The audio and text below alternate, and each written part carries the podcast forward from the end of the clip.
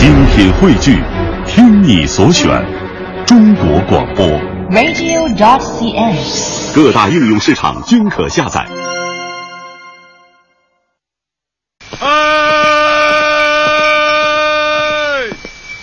妹妹，你大胆地往前走啊，往前走，莫回丫头。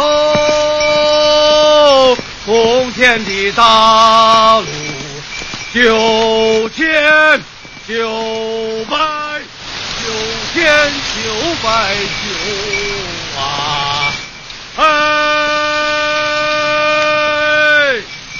妹妹，你大胆地往前走啊，往前走，莫回丫头。从此后，你打起那红袖楼啊，抛洒着红绣球啊，正打着我的头啊，与你喝一壶啊，红红的高。那些年，记录中国人的情感春秋。大家好，我是小婷。大家好，我是林瑞。一九八八年，张艺谋凭借其独立执导的第一部影片《红高粱》，为中国电影人捧回了首个柏林电影节金熊奖。那一天，第一次出国的张艺谋彻夜未眠。他说：“这个红绣球不只打在我头上，当时感到整个中国都在扬眉吐气的往起站。其次想到和我一起拍片的哥们儿，以及所有关心和帮助过我的朋友，他们听到这消息后该会多高兴。”的确，红高粱在国际上亮了个相，而从此西方人也开始对中国电影刮目相看。今天我们就一起来回忆一九八八年的几部经典的国产电影。大家可以在新浪微博检索“经济之声那些年”，或者艾特主持人小婷艾特 DJ 林睿来和我们互动。今天我们的嘉宾还是鹦鹉史航，欢迎史航老师。大家好。嗯，我们的听众朋友说，我就知道你们一开场肯定得放这唱词儿。要知道，当时我就觉得这歌特别的火。从那之后，在大陆上经常就听哪儿飘来一句“妹妹，你大胆地往前走”，一定是前面走着一个女孩，后面一个或若干个男的，就螳螂捕蝉，黄雀在后面一波一波跟着唱。都不是好而且这歌当时是这姜文原唱的，对，呃，特别给劲儿。我搜了我们的库里边，姜文后来还专门就重新配器，嗯、他出了这这个单曲，是吗？有有。这歌，但你肯定觉得还是电影当中这更原汁原味一些。对，当时看那个电影的时候，出来最深的印象就是说，哦，原来男人光膀子是这样的。按说不是没见过男人光膀子，但以前那种，比如运动员光膀子什么的吧，都是一种规范化的光膀子啊，打赤膊。而这里面真是感到一种生命力的东西，从来没见到男人光膀子这么有力量，而且尤其没见到女人笑得这么灿烂。嗯，因为巩俐这在之前我们看哭闹人的笑，潘虹也笑啊，李秀明、张金玲、巩雪都笑，但巩俐的笑特别灿烂，她的牙、她的眼神儿，而且呢，这镜头给过她逆着光笑。逆着光，心里看不清脸是黑的，但牙是白的，整个就我觉得看他就像是看太阳一样。嗯，但我觉得这肯定有您的个人色彩在里边。按说巩俐老师那会儿那一口牙并不是特别整齐，没有，你知道吗？当时不是有两颗虎牙，嗯还有两颗虎牙，大家都说它是中国的山口百惠，因为山口百惠曾经也有一对虎牙。我们对于虎牙的那个为美是吧？真的是从山口百惠那儿来的，哦、就是过去没觉得好像虎牙怎么地。但是你突然发现有一个大明星，你很喜欢大明星有这个虎牙，嗯、后来包括巩俐，她那俩虎牙，没人觉得怎么着。我我突然想说，你现在整牙整后悔了没？没要不你也当明星？时代的这个审美在改变吗。呃，这部这个咱们可以说啊，前一阵这个电影又被翻拍了，《红高粱》被翻拍成电视剧了，嗯、您看了吗？呃，我没看。没敢看、虽然是我的偶像周迅演的，但我想这个要看就得从头到尾拿一个完整的时间来看。嗯嗯、但确实经典记忆，我得重新看《红高粱》的时候，我突然有一个特别直觉的发现，跟你们俩肯定感觉不一样。嗯，从前我当然最喜欢姜文了嘛，嗯、就是这个于占鳌我爷爷。但我现在我特别喜欢的是罗汉大爷，就滕汝俊演那个角色。嗯，我特别心疼他，完开始烦姜文这个我爷爷，因为本来你看罗汉大爷作为一个很明显的暗恋者。嗯暗恋了九儿一生那么一个人，特别的暖男。嗯就这暖男被一个这个这个呃流氓是吧？一胯骨轴子就给挤走了。嗯，嗯，这是在电视剧当中，我得给您说一下，弥补一下这个暖男的一个遗憾。他没有暗恋九儿，他暗恋的是九儿的大嫂。对对对 对，在电视电视剧当中后来他们俩算是终成呃有情人终成眷属了是终成眷属了，但是最后结局都挺惨的嘛明。白明白。嗯电视剧是一个更需要那个把这些扯，就把这个面扯成一个抻面的感觉。嗯但是在电影中间，我觉得他现在看，就当时记得全是那些狂欢的酒神力度，嗯但现在看特别煽情的，比如说这个我爷爷往这酒坛子撒了尿了。啊嗯，这咱特著名的情节。嗯撒完尿之后呢，过两天是半夜，罗汉大爷睡不着，闻着味儿找到酒，还尝了两口，嗯然后抱一坛酒到酒儿门口，说掌柜的，酒成了，就好酒。就先说大喜呀、嗯一开门，我爷爷 将门出来，系着裤腰带说：“嗯，同喜。”我这样太糟心了。然后说：“掌柜的，酒成了，给起个名吧。酒记姓，呃，那个人记人记姓，酒记名，酒有个名。嗯，说那就叫十八里红吧。嗯说完这话之后，你知道罗汉大爷什么样吗？说第一次叫他以前都从来不叫九儿，都叫掌柜，他改不了口。第一次改说九儿，十八里红放在门口，转身就走，就离开你的生活。就一个称呼的变化，其实是代表了自己心路就从前我是要一辈子守着你吧，我不好意思叫九儿，我叫掌柜的。嗯而现在我从此浪迹天涯，我离开你了，叫一声也是最后一声九儿，十八里红放门口，我走了。罗汉大爷那个十年这么一走，其实非常感伤。但其实若干年后，罗汉大爷在那个山丘那里回看了一眼九儿，对对对对九儿还跑去追他。对，因为你知道我是八八年到中戏上学，正好是看完《红高粱》，嗯激动去上学。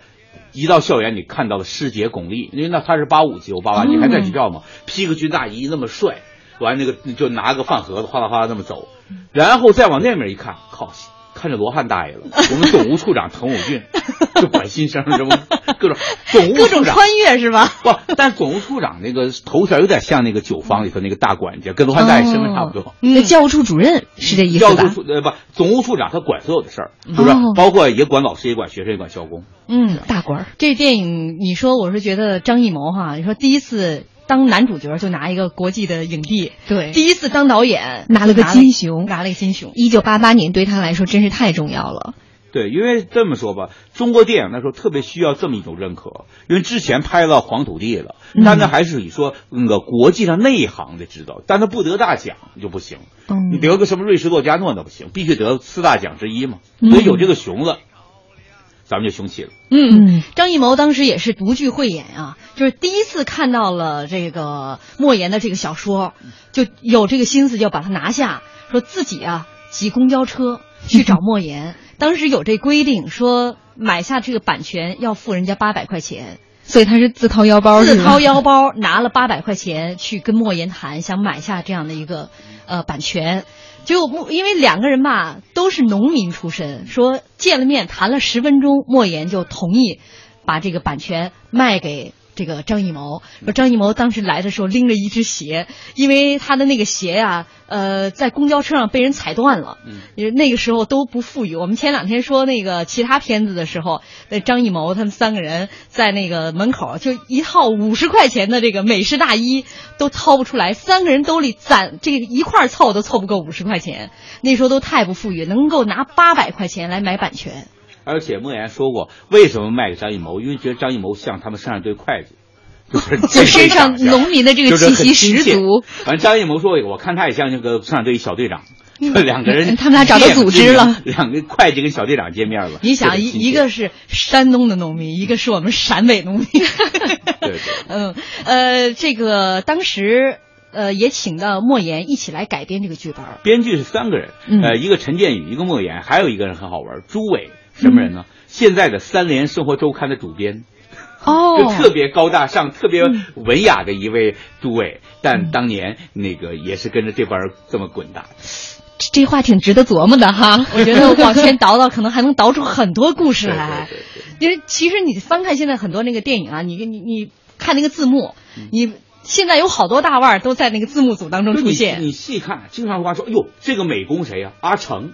哦说那个音乐谁？哦，刘索拉，就都是这种。嗯，这一部的影片，它的配乐也是赵季平老师这也是赵继平应该算是比较开始被大家认知的一个东西。嗯，红高粱的啊，当然，虽然这个莫言也做了这部电影的这个编剧，但是最终该开拍的时候，他看到了张艺谋的那个定稿，他一看非常的吃惊，就跟他的原稿其实相差挺大的。他没想到，就是那么简单的几个情节、几个场景，能够把这个故事完整的展现出来吗？对，因为莫言当时有个，他是个小说集，叫《红高粱家族》，五个小说：红高粱、高粱酒、高粱病、狗盗、起死五个。所以说，他这是那个张艺谋式的组接。后来你知道，我看那个有一个特别好，秦寿欧，那是鸳鸯蝴蝶派的一个小说大师，老头七八十岁，看《红高粱》，说什么？说没想到这个片子新的这么独特，整个是一个石破天惊的东西，说人物都像未完成的雕塑。最后他说一句话，他表扬一句话。说那句话，日本人说来就来。说这句话太厉害了，石破天惊，干净利落。这也是他化繁为简的本事。张艺谋导演。好，这里是中央人民广播电台经济之声。那些年，我们广告之后继续。乡愁是一张时间的火车票，搭在长大后的我驶向记忆中的童年。世上美丽的地方千万。唯独家乡的美无可替代，因为那里是我们的故园，是我们追寻血脉的起点。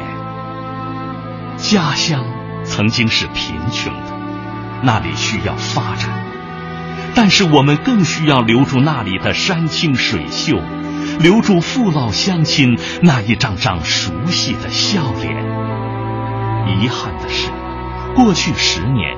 中国共消失了九十万个自然村，传统村落中蕴藏的丰富历史信息和文化景观也随之消亡。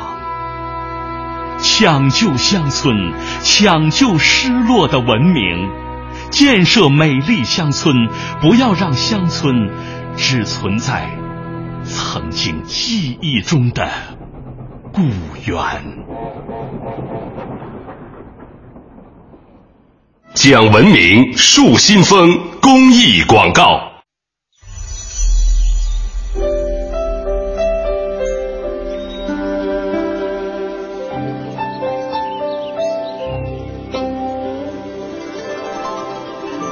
听生命的光荣。中央人民广播电台经济之声。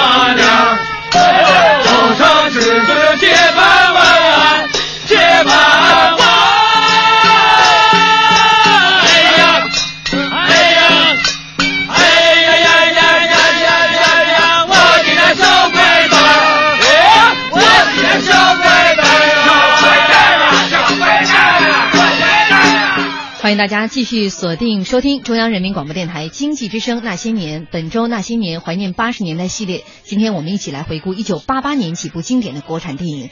也欢迎您在新浪微博检索“经济之声那些年”或者艾特主持人小婷，艾特 DJ 林睿。我们简单来看看大家的一些留言啊。嗯我们刚才说这个女主角的牙齿，大家就说了。各种啊，我还有智齿呢，我也有虎牙，我还有酒窝呢。呃，仓树后虎说，与其说每一个成功的男人背后都有一个默默奉献的女人，不如说每一个男人也都希望成为一个女孩的坚强后盾，对她大声说：“妹妹，你大胆的往前走。”其实这就是爱，对心中的那个人的大声的呐喊。嗯，古罗兰大少爷说，一听这调子，就是咱们正在放的这一段啊，就是我们黄土高原的味儿，满满的黄土地的味儿。嗯。呃，还有朋友说，这个你看这些电影，红高粱长镜是顾长卫。除了这部电影顾长卫长镜》呢，还有影片《孩子王》《霸王别姬》《菊豆》《阳光灿烂的日子》《鬼子来了》。哦，能请来顾长卫担纲摄影，你的电影就离获奖不远了。现在人家自己当导演了，估计也不太能担纲这个摄摄像了。南海二郎，你太八卦了。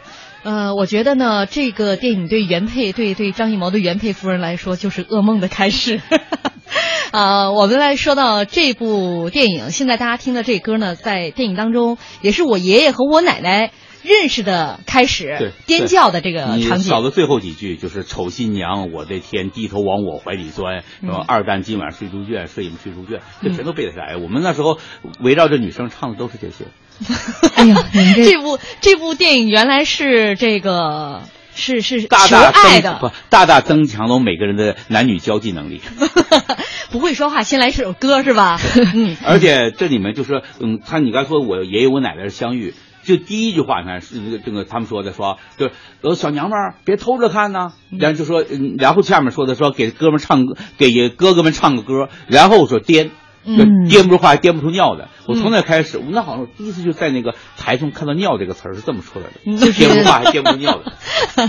呃，这部电影有很多地方的这个台词哈，这个山东的那种，呃，这个台词也不算特别土，它有一个呃，让我们对有一股那个山东的那个那个劲儿。嗯，就当时就我们有朋友说，哎呀，可惜那片高粱地了。要说到那片高粱地也挺有意思，那片高粱地是专门种的，就为这部电影专门种的。从那以后，呃，张艺谋才坦然的开始各种种植，比如说《十面埋伏》的他要种花，就大家都开始为什么这个你开始养殖种植，就是有一个心情。因为那时候确实也不是说能够拿拿栏目绿幕来抠出个图像的，就是觉得做电影就应该老老实扎扎实，像种庄稼一样。嗯嗯，他有一个对于时间的态度。种高粱为什么当时成为佳话？就像黑泽明拍电影，那片云彩没过来，干嘛呀？我们在这等着，架叫等云到。后来他副导演出这本书叫《等云到回忆录》，就说等云彩到来，把高粱种出来，种到成熟为止。这都代表电影不是一个迅速的紧急上马、紧急抢钱的行为，这是跟我们这个时代不一样。等高粱成熟，那也至少是一年的时间。对，他是要对，他就其实是这里面是整个剧组在向那个时代的一个逆流而上的过程。嗯，这也是导演，我觉得就是。就是有他的这个对影片非常执着的地方。那当时这个莫言本来不同意在高密拍，他觉得他所认为的当时的东密呃呃这个高密东北乡已经不是他爷爷他奶奶那个时候的高密东北乡了。而且其实他自己也真的没有亲眼见过。嗯，对他们家那有一个桥上的伏击战，老辈人跟他说起，那他经上学经过的地方。嗯，但是张艺谋就有这样的执念。呃，没有，那我就自己种一片。而且当时据说一开始种还种的特别不好，呃，面黄肌瘦的 对，让当地的老乡帮着种。那老乡哪有那心思呀？帮你这看这几亩地的这个红高粱，呃，所以说尽是蚜虫。后来张艺谋没办法，就给莫言拍电报，说救救咱的高粱地。对，当好莫言的同学是当县长，就专门批的化肥，完市里头去拉化肥。嗯，所以这也算是一个领导下派的任务，所以这百十来亩的高粱地最后长得特别好。嗯，现在这应该成了当地的一个特色了吧？现在好像都没了吧？谁知道？我就知道莫言不是得诺贝尔奖之后，他家萝卜都被拔完了。嗯，这个是，这是莫言家的萝卜。嗯，呃，接下来咱们一起来听一段这个电影《红高粱》的片段，来找一找当初看这个电影的感觉。我跟你说说。我爷爷、我奶奶的这段事儿，这段事儿在我老家至今还常有人提起。日子久了，有人信，也有人不信。那年的七月初九，是我奶奶出嫁的日子。娶我奶奶的是十八里坡烧酒作坊的掌柜李大头，五十多岁了才娶上这门亲，因为人们都知道他有麻风病。那天抬轿子的、吹喇叭的，都是李大头的伙计，只雇了一个叫把式。他是方圆百里有名的轿夫，后来就成了我爷爷。新婚三天接闺女是我老家的风俗。那天，我奶奶她爹接她回门。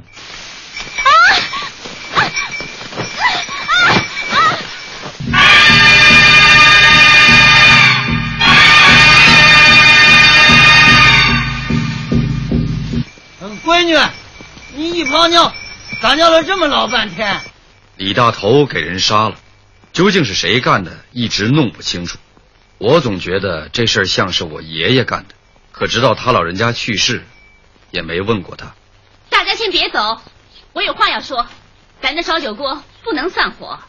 罗汉大哥，你在李家的日子久了，凡事还得您多张罗着。我一个女人家，全仗大家伙帮忙了。咱这买卖办成了，人人都有一份儿。我也是穷人家的，咱这烧酒锅上没大小。我在家排行老九，是九月初九那天生的，人家都叫我九儿，你们也叫我九儿吧。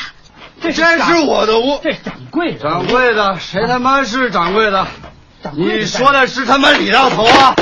啊，李大头算他妈什么东西啊？他活着我也不怕。我告诉你，他是我的媳妇儿，我的。他说。他喜欢我，他刚刚地里他就说了，他自己跟我说他喜欢我。这人喝多了，把他拖出来。秃三炮绑走了我奶奶，当时就撂下话，说是得马上拿钱去赎人，要是拿不出钱，就得到青沙桥上抬死人。兄弟，我跟你无冤无仇，你他妈坏了我的女人，你的女人，啊，烧酒锅上的女人，对你坏了她。没有，我就为那三千块大洋。胡说。没有，南风动过的女人，我不占。一晃九年，我们家的十八里红出了名，我爹也九岁了。日本人说来就来。那年七月，日本人修公路，修到了青沙口。大家听着，你们高粱也抬了，现在再让你们开开眼，看一看磨人皮上面吊着的这个人，你们都看清楚了。谁要是再让皇军作对，这就是下场！我操你日本祖宗！据我老家的人说，我罗汉爷爷是当了共产党，受指派收编各路地方武装，一同抗日。我看过县志，县志载日军抓民夫累计四十万人次，修筑张平公路，毁家和无数。杀人逾千，刘罗汉在青沙口前被日军剥皮凌格示众，刘面无惧色，骂不绝口，至死方休。杜国儿，跪下！这是你罗汉大叔酿的十八里红，磕头。是男人，把这酒喝了。天亮，把日本人汽车打了，给罗汉大哥报仇。大号，待会儿打起来，你使劲吹喇叭。中央人怕响气，待会儿你使劲吹，越响越好。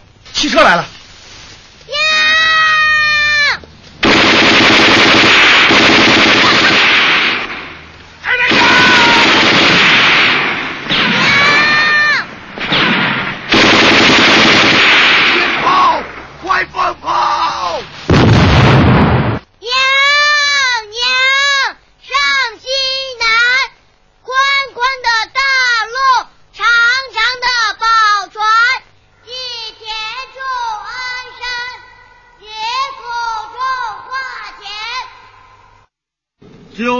酒酿新酒，好酒出在咱的手。好酒，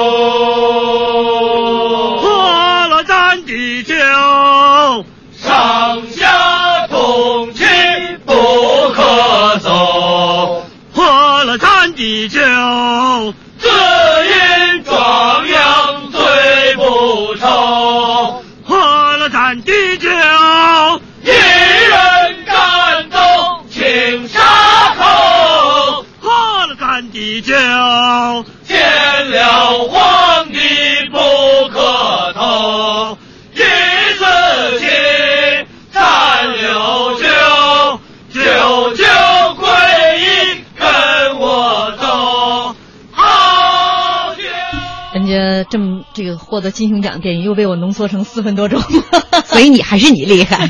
这个听众在那说：“哎呦，巩俐的演技真是太好了。”而当时巩俐才大二啊，而且据说这个电影最初选择的是史可。对，史可后来拍了严学树的《杀手情》啊，什么拍的那些片子，嗯也变得很火。因为他们班号称五朵金花，巩俐之后就是史可。嗯，但是可能当时把这个史可老师和巩俐老师都请到剧组来之后，各自上妆，上妆之后发现还是巩俐老师。更为符合，虽然说在那个时候，巩俐老师的这个形象很清纯，但是她性格里面还是能够很好的决断的味道。因为嗯那九儿有一段台词我特别喜欢，他就跟酒坊的人说，说今天、明天、后天，烧锅停火三天，嗯然后大家伙帮我一块儿把这院子大扫除。嗯然后说这个老掌柜摸过碰过东西，能烧的烧的，不能烧的埋了。然后买了石灰，里外刷一遍，完再把这个拿着十八里红，把咱们这个十八里铺泼上三遍，去去晦气。嗯就他说那段话的时候，后来我回忆那段台词的时候，有人说就能感觉明天充满希望，一切重新开始。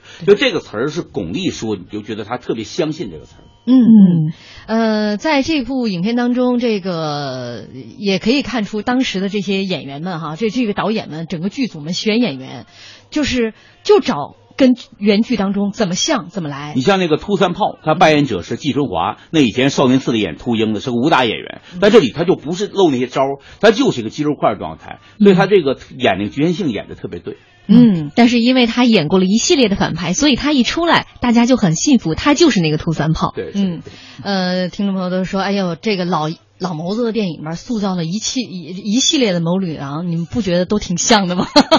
好，这里是中央人民广播电台经济之声那些年，接下来进入广告，广告之后继续我们的内容。交通银行提醒您关注央广财经评论。九月九酿新酒，好酒出在咱地上。欢迎大家继续锁定中央人民广播电台经济之声那些年，本周那些年怀念八十年代系列。今天晚上我们一起来回顾一九八八年的几部经典国产电影。也欢迎大家在新浪微博检索“经济之声那些年”或者艾特主持人小婷艾特 DJ 林睿，一起来跟我们互动今天的内容。呃，T T 四九他说电影没看，当时还小，有点少儿不宜，但歌都会唱，当时太流行了。不管是少儿不宜的部分，还是歌的部分，其实都是这部影片特别经典的部分。嗯这首歌其实也是我这一部电影里面最喜欢的，就是《酒神曲》。它一共在影片当中出现了两次，第一次就是九儿第一次。真正是掌管了这个酒窑的时候，他们出新脚，那个时候你会觉得他们唱这首歌就是纯粹，就是很本质，很其实有点那种劳动号子的感觉，对就酿酒的时候唱的哈，但是最后唱的这歌就相当悲壮。对，其实全片中我最快乐的，现在重看的时候，就是第一次酒神曲的时候。为什么吗？嗯那时候我爷爷还没出现，罗汉大爷少有的一直笑着。那时候暗恋者的快乐和这个生产劳动者的平静，一切都没有被打碎，一切都没有被决定你。心里得有多恨我爷爷？是这样。但是姜文，我觉得现在反而演的好，他不是说他演的硬汉，嗯。他演的是糙汉。嗯。这个人演的最好一点，就特别欠。你看，你把人女的睡了，跑上大庭广众说我怎么睡的，然后跟人人说那个我哪说你你脱下裤子还像个人，你穿上裤子你就不认人了，然后最后骂的最后大实在受不了，把他扔到那缸里去，嗯。扔到缸里特别好玩，扔到缸他起不来，一个扔到缸里去，完上面扣上盖儿，都别扣，说太黑了。对，其实还有一个 桥段，我今天也特别有这个感受，嗯。就是当他看到这个巩俐本来是被秃三炮抓来之后抓抓走了之后，回来的时候头发有点凌乱，他就害怕他的酒儿被糟蹋了，嗯于是他就上山去找秃三炮。但是他并不是说像个硬汉那样拎着刀直接踢开门奔着脖子就去了，而是中间有几个反复。当小兵跟他这个叫嚣的时候，他就说：“哎，嗯，咱咱们他就服软了。”但是当跪到秃三炮之前，他咬准了时机，才把刀架在了秃三炮脖子上。粗中有细的这么一个人。接近他，嗯就跟多年以后他拍一个电影叫《英雄》，嗯李连杰用尽一切手段就是要接近自己要刺杀的啊，从这儿来的。对，而且那个旁边那个负责那个剁肉那位那嗯那位老先生，后来胡那个要活剥秃三炮，他把吐三炮杀了，嗯自己跟日本拼命死了。那位就是一个和八个中的收烟鬼的扮演者，叫翟春华，也是个非常好的演员，嗯就第五代常用的演员。当时他们选择这个演员，像巩俐，呃，是个新人。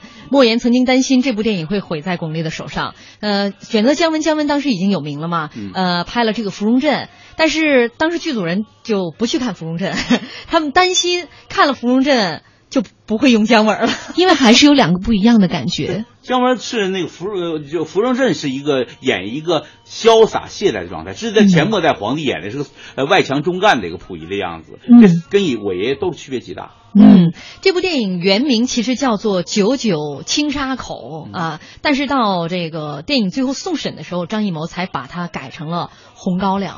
而且这个，因为《红高粱》拍的很苦啊，拍完到最后一个镜头的时候，张艺谋把他穿破的一双鞋埋在了镇北堡的土中，而且当众发誓说，如果这部影片出不来，他永远不走电影这条路了。所以特别要感谢金熊奖的评委们啊，要不然这么好的一个导演就夭折在这儿了。也要感谢镇北堡这个宁夏镇北堡影视城，因为它的创始人张天亮先生今年去世了嘛，嗯，就那个地方长出中国电影的很多伟大作品，不仅是《红高粱》，还有《大话西游》都在那里。嗯，虽然说当时很艰苦，但是这些主创人员到现在回想起来，都觉得那是一份特别纯粹的日子。大家肯定不陌生。我们今天微博预告的时候也放了一张照片，就是四个主创人员，其中的三个男主人公莫言、张艺谋，还有另外一个，看看这个是对姜文，三个人都是打着赤膊啊，光着膀子。这张照片呢，张艺谋就说，当时是他们这几个人一块儿去莫言家吃饼，所以一块儿拍下来的。而且那会儿经费也不是特别多。我们有听众说，莫言那时候就挺胖。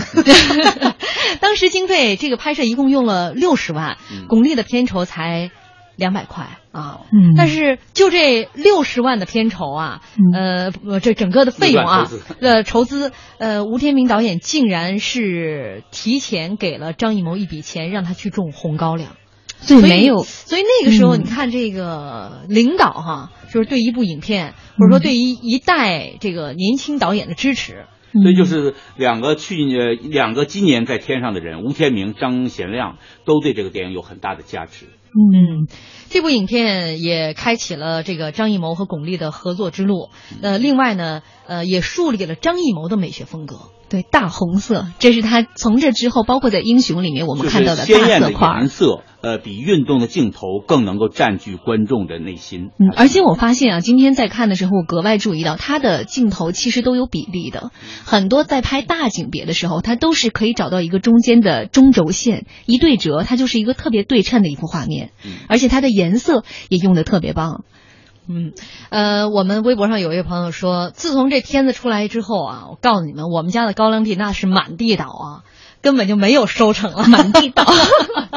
但是也有朋友说，呃，给我们了一个数据啊，说今年呃去莫言家乡就有四百万人次的这个游人。嗯，所以一部电影或者说一个作家啊，一个奖项，可能给。当地会带来一个翻天覆地的一个变化。对，虽然张艺谋说当年谁想得到他能拿诺贝尔，然后我估计当时诺呃莫言也没想到张艺谋就能凭借这一部影片拿到金熊。嗯，呃，说完了这部影片，我们微博上有一位听众朋友说，比起《红高粱》和《霹雳贝贝》，我更喜欢《霹雳贝贝》。比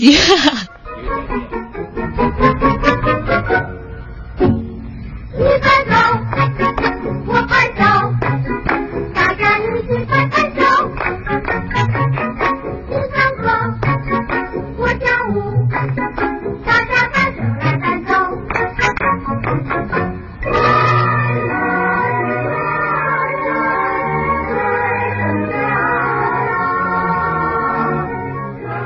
这首歌是《霹雳贝贝》当中的这个歌曲啊，但是我们今天为什么要说这部电影呢？其实相对于呃电影市场那么繁荣的十年，儿童电影真不多见。对，而且一放这首歌，同学们就都勾起回忆了啊。有一个铁木心哥他说：“鳗鱼堡，鳗鱼堡，鳗鱼堡。”这个确实是影片当中的桥段，就是这个霹雳贝贝他在一出生的时候身上就带电，后来呢，这个应该算是他的姥姥还是奶奶来看望他的时候就说。给对他妈妈说，让你怀孕的时候不要吃鳗鱼，吃那么多鳗鱼，那鳗鱼身上都是带电的。但是后来正当着这个他有电这个特异功能事发布出去之后，广告商找过来，然后贝贝就抱着条很大的鳗鱼在海边很艰难的蹒跚着喊“鳗鱼宝，鳗鱼宝，什么环游世界，身体好”，开始打广告了。那段特别好玩，其实都带点反讽，就是我觉得在那个时候儿童片中带点温和的反讽非常宝贵，非常有意思。嗯，其实你看哈，呃，也那个时候也确实有各种神童。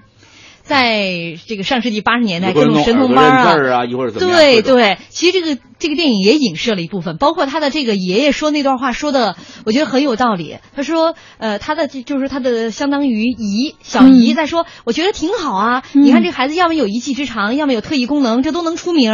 他爷爷说，你看那个电视上，像那时候还有个熊孩儿、毛孩儿是吧？我就印象当中曾经看过电视上曾采访过那个孩子，就毛发特别重。由此就出名了，嗯，然后呢，他的那个爷爷就说，在我看来，那孩子挺可怜的，就这样的一些孩子，被其实相当于一种展示。就这么说吧，《P.D. Baby》这个电影呢，不仅是个可贵的儿童片而且是个价值观非常正确、三观极正的儿童片嗯，他绝不是强调孩子的片面的畸形的成功，他就给孩子解放天性，给他自由。嗯嗯，所以这整个片子是一个孩子有了特异功能的片子。可是最后你看到结尾的时候，是我宁愿丧失这个功能，身上不带电，导致我回家可以放心的亲爸爸妈妈。没错，这个故事你扔到哪个时代，扔到美国，扔到欧洲，都会认为是个价值观非常正确，毫无一点儿就让你排斥的东西。对，就是我们今天总在说好莱坞的电影啊，美国大片啊，呃，他们怎么去讲爱啊？其实这个就充满了就这种我们这种正能量的这种正确价值观的这种因这个因素在里面。你俩说的特别对，因为当时这个导演和编剧也说，在当时呢，很多小影迷都会特别遗憾，你们为什么让贝贝丧失了这个能力呢？他就说，等你们长大了，也许会明白我们大人的用心。但其实我现在长大了，我还是没明白。我觉得贝贝要是有特异功能挺好的。你看若干年后，在迪士尼他有了一个干妹妹戴手套的那个《冰雪奇缘》的姐姐。那你知道吗？很多网友就问同一个问题，嗯，那贝贝长大了怎么娶媳妇呢？他碰不碰上？大家这心操的真是都所以贝贝考虑到未来这些问题，人就主动先丧失这个发电能力。他是这样的，你都无法去体会到别人给你的爱，你又怎么去给别人付出爱？因为这种爱是一种个体的感受。这么说吧，咱们那个比较爱看电影《剪刀手爱德华》。那道理一样嘛？其实包括我们小时候经常说金手指的故事，他不敢碰任何人，碰了谁谁变成个金子，其实我杀死了他。所以这个电影一开始他讲，你知道特别好，先讲先讲所有苦恼。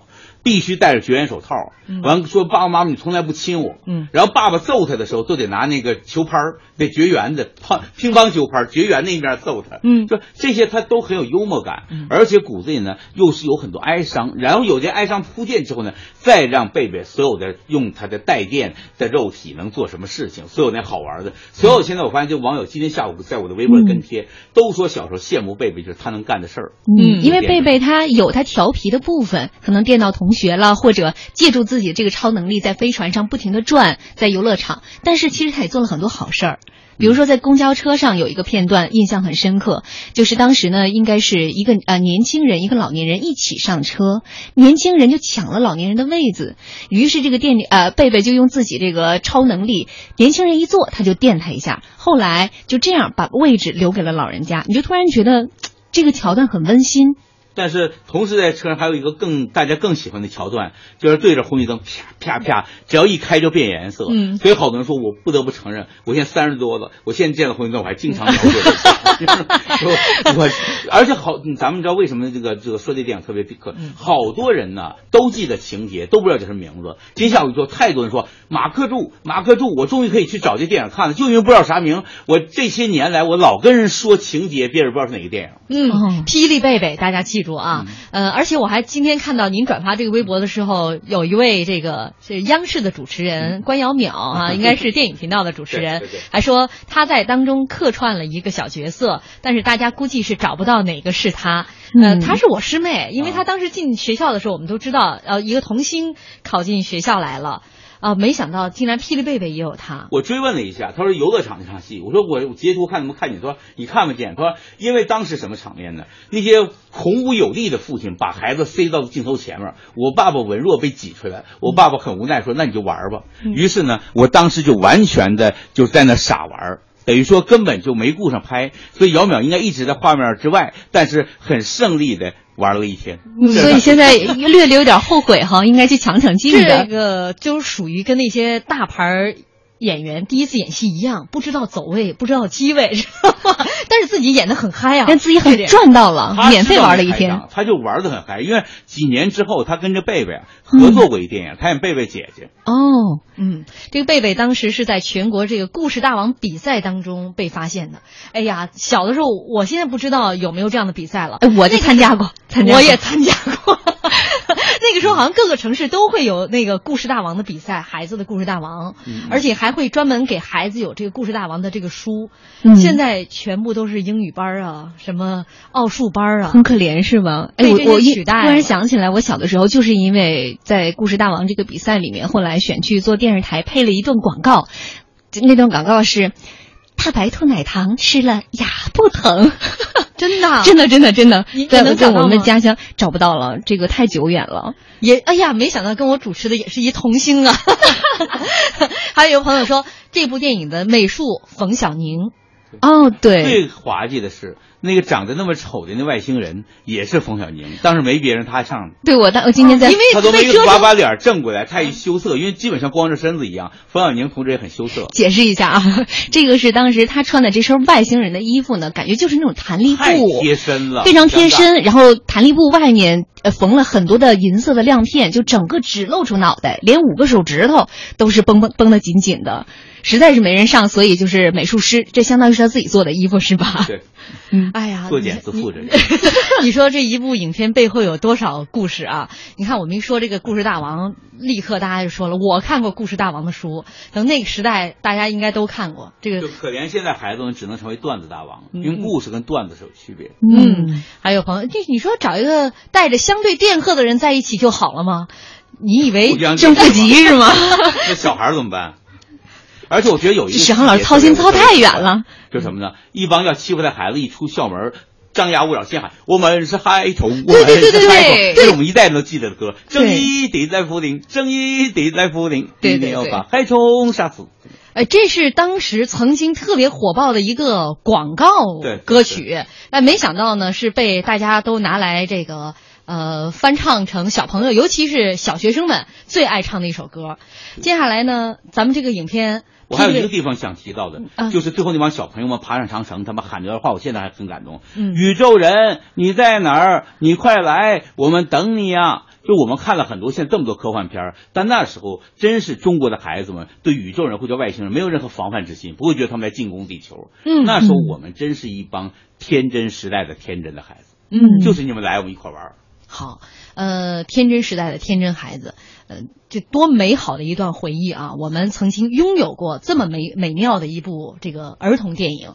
接下来我们要说的这部电影，应该算是那个时代的一部歌舞片儿，一部时尚大片儿。嗯，过去我们曾经说过街上流行红裙子，嗯，觉得那部时装片儿，嗯，那个衣服就已经很漂亮了。嗯，但是今天我再重新翻看了这个这部电影《摇滚青年》的这个桥段，我发现里面这才叫时装。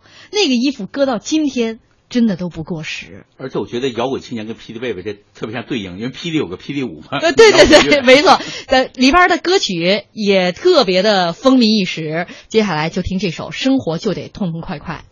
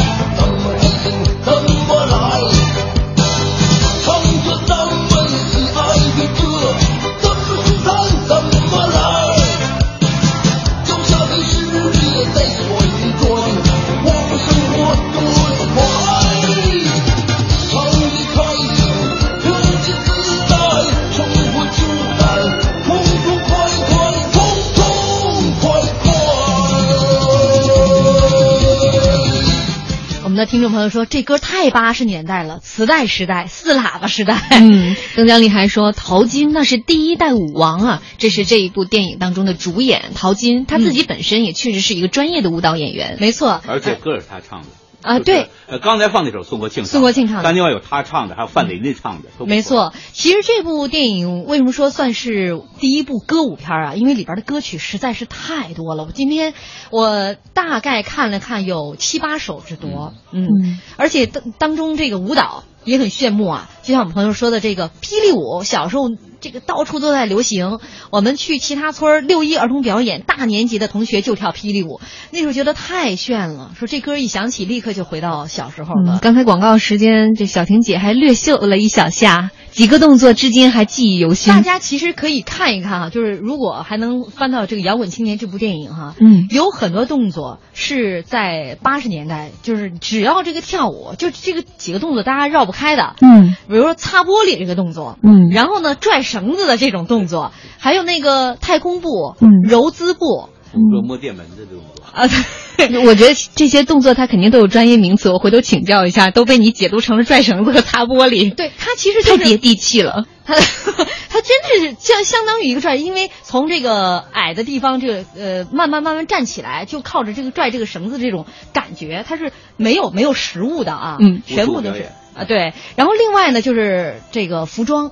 嗯，呃，我们那时候就跟这个电影当中学呀，在那个没有指头的四个四个手指的霹雳手套，然后穿旅游鞋，那时候旅游鞋开始风靡，风衣，嗯，然后还有里边，因为是马玲本身也是一个服装设计师，嗯，看到这部电影当中，马玲穿的衣服都太漂亮了，嗯，今天看都不过时啊，就是美丽的跟挂历一样，嗯，而且挂历就是最好看的人。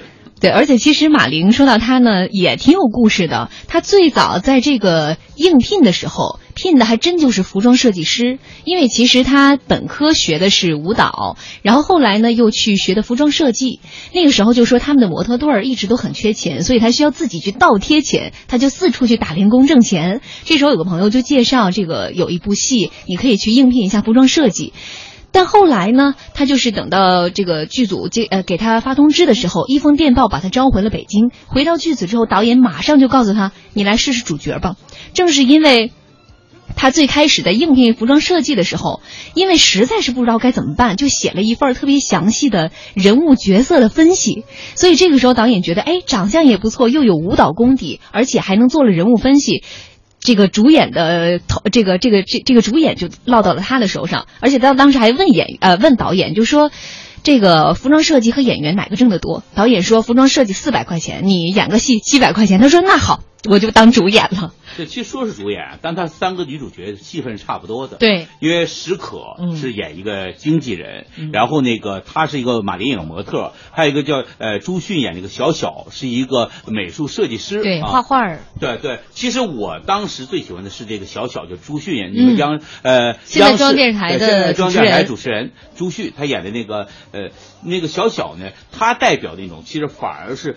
最我觉得新女性不是表面新，因为马玲好像新女性，她不敢离开原有体制。对，完石可好像新女性呢，但她没有自我，她只想爱情。而小小就是我爱你，但我坚持按我的生活方式。嗯，小小是最可爱的。没错，包括这部电影当中所描述的这个淘金他们这些摇滚青年对于舞蹈的这种热爱，最初跟这个马玲在一起，他们也是只是一种传统的这种舞蹈对舞蹈的认知。那后来跟石可这块呢，呃，这个。结识之后啊，这种舞蹈就是一种全盘的西化，全盘的接收。但是小小说了一句，说你的舞蹈全都是别人的，缺点自己的东西。但是后来你看，我们现在听的歌可是一开始的这个歌曲，到后来陶金他们在这些摇滚青年再跳舞，风啊什么都上了。对，就是有着一些我们民族的东西在里面了。而且非常意外的是，你想这个导演是谁？嗯，让大家吓一跳，田壮壮。那之前人猎场扎杀盗马贼是那种状态，嗯，所以这个田壮壮也真是百变百变导演。呃，还有朋友在说，哎，关键当时美国还有个电影叫做《霹雳舞》，对，旋风和马达。嗯，还有朋友说，这不是麦克杰克逊的舞步吗？其实当时陶晶他们也是在八四年去香港啊交流学习的时候，对。就是看到了《霹雳舞》这一部影片，一下子得到了启发。他们既虽然是学民族舞专业的，但是没有见过这种这个舞种，于是他们几个同学一起结伴去看了这一部美国电影。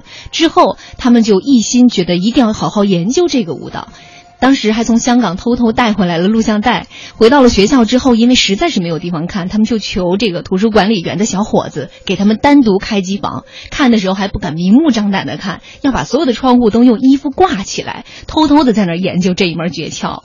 嗯，但他电影叫《摇滚青年》，其实他跟真正的摇滚跟崔健还隔着很远，都是各是一个时代。崔健是从未来走来，而他们在现在跳舞。嗯。嗯呃，这个燕子归来说，《摇滚青年》是中国电影史上第一部以摇滚乐为题材的影片。影片中的歌曲、音乐、舞蹈和剧情巧妙结合，浑然一体。这种表现手法增强了电影《摇滚青年》的娱乐性和观赏性，让人耳目一新，也为八十年代的中国影坛吹来了清新的气息。这部电影，你想想，陶晶也不是。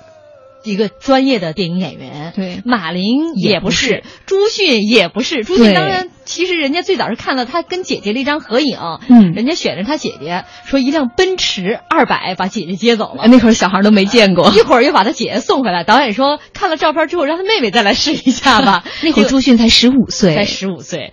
对，所以只有史可算是专业的演员，他巩俐同班同学嘛，另外几个都不是，但他形成了一个很别致的演员。嗯，而且陶晶当时的那个形象哈，嗯，呃，真的就是，我觉得跟以往的演员不不一样，他长得有点欧式的那个那个眼睛，嗯，很帅。包括八九年，呃，八九年他上了春晚，嗯，然后也是。歌舞跳起来，让大家全部都认识了他。那你那会儿迷过他吗？当然迷啊，就跳舞特别棒，跳舞太棒了。很多男孩子就靠这手就学这个追女孩子，知道吗？史航老师那会儿用过这招吗？啊，我不知道什么叫女孩子。他就会唱妹妹，你大胆的往前走。哎，这歌就叫做九万九千九百九，在电影当中是在最后的时候，这个歌出现了，大家应该能够听出来，这歌带有明显的西北风情。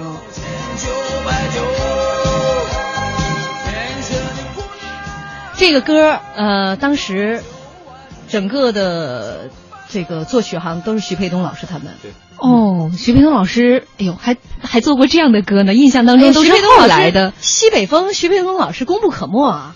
嗯。呃，有朋友说，至今还记得陶晶的舞蹈很帅，人也帅，想念。嗯，有点可惜，有点英年早逝，离呃走的太早了。嗯。还有朋友说轮回没时间说了呀，真的没时间说了。